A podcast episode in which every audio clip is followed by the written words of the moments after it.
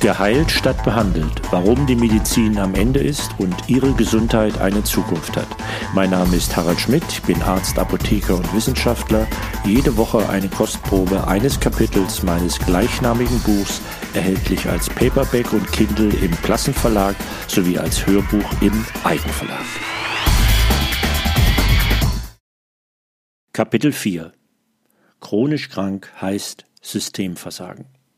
Betreiben wir ein bisschen Ursachenforschung, woher die vielen chronischen Krankheiten kommen und warum uns durch sie neben all den anderen Problemen, Risiken und Beeinträchtigungen, die damit verbunden sind, wie bereits jetzt in den USA und Großbritannien auch bei uns, eine Verkürzung der Lebenserwartung droht.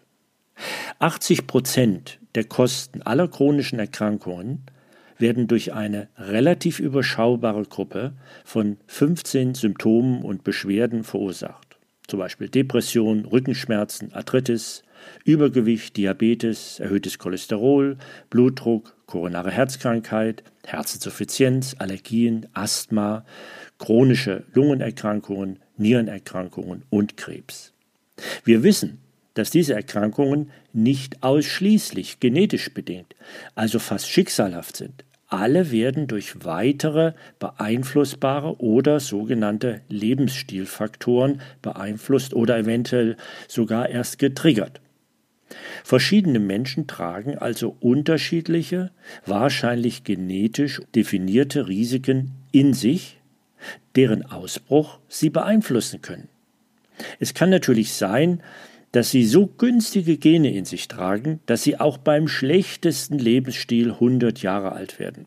Das Problem ist im Moment, wir kennen die langlebig trotz ungesundem Lebensstil Gene leider noch nicht.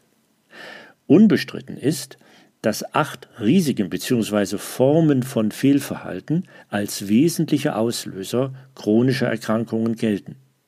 Würden alle diese Risiken vermieden, könnten 80 Prozent der Kosten im Gesundheitssystem für chronische Erkrankungen eingespart werden. Dazu gehören unzureichender Schlaf, zu viel Stress bzw. mangelnde Fähigkeit, Stress zu vermeiden oder damit umzugehen, zu wenig körperliche Fitness, also Ausdauer, Muskulatur und Beweglichkeit, ungesunde Ernährung, das heißt zu viel Kalorien, zu wenig pflanzlich, zu viel rotes Fleisch und zu viel Zucker.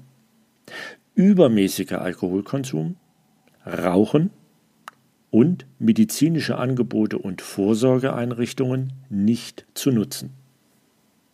Spät dran zu sein mit Lebensstiländerung, nämlich erst bei der Diagnose einer Erkrankung oder erst dann, wenn Symptome aufgetreten sind, so wie es bei vielen wohl ist, zum Beispiel mein Blutdruck ist hoch, ich müsste oder ich muss dringend abnehmen oder meine Bronchitis wird langsam chronisch, ich muss mit dem Rauchen aufhören. Bedeutet auch, dass zu diesem Zeitpunkt echte Prävention nicht mehr möglich ist. Sinnvoll sind die Lebensstilveränderungen aber dann meist immer noch besser spät als nie. Wie sieht es denn nun aus mit Angebot, Finanzierung und Nutzung von Prävention. Im wichtigen Alter von 18 bis 35 Jahren, dann, wenn echte Prävention wirklich Sinn machen würde, besteht eine große Lücke. Bleiben nur die Check-ups beim Hausarzt und die gelegentlichen Besuche beim Zahnarzt, und die sind überraschenderweise völlig sinnlos. Bildung, Aufklärung und massives Coaching um gesunde und frische Ernährung, körperliche Fitness, gesunden Schlaf und Stressvermeidung zu lernen. Das wäre nicht billig, aber um Größenordnungen billiger als den Karren in den Dreck fahren zu lassen und dann bei chronisch Kranken aufwendig bis zum Lebensende Symptome zu therapieren. Hohe Steuern auf Zucker und Alkohol, genauso wie auf Tabak sowie Aufklärung und deutliche Kennzeichnung gesundheitsschädlicher Produkte und stark verarbeitete Fertiglebensmittel würden dies unterstützen. Aber wir geben nur ein Prozent in unserem Gesundheitssystem für echte Prävention aus.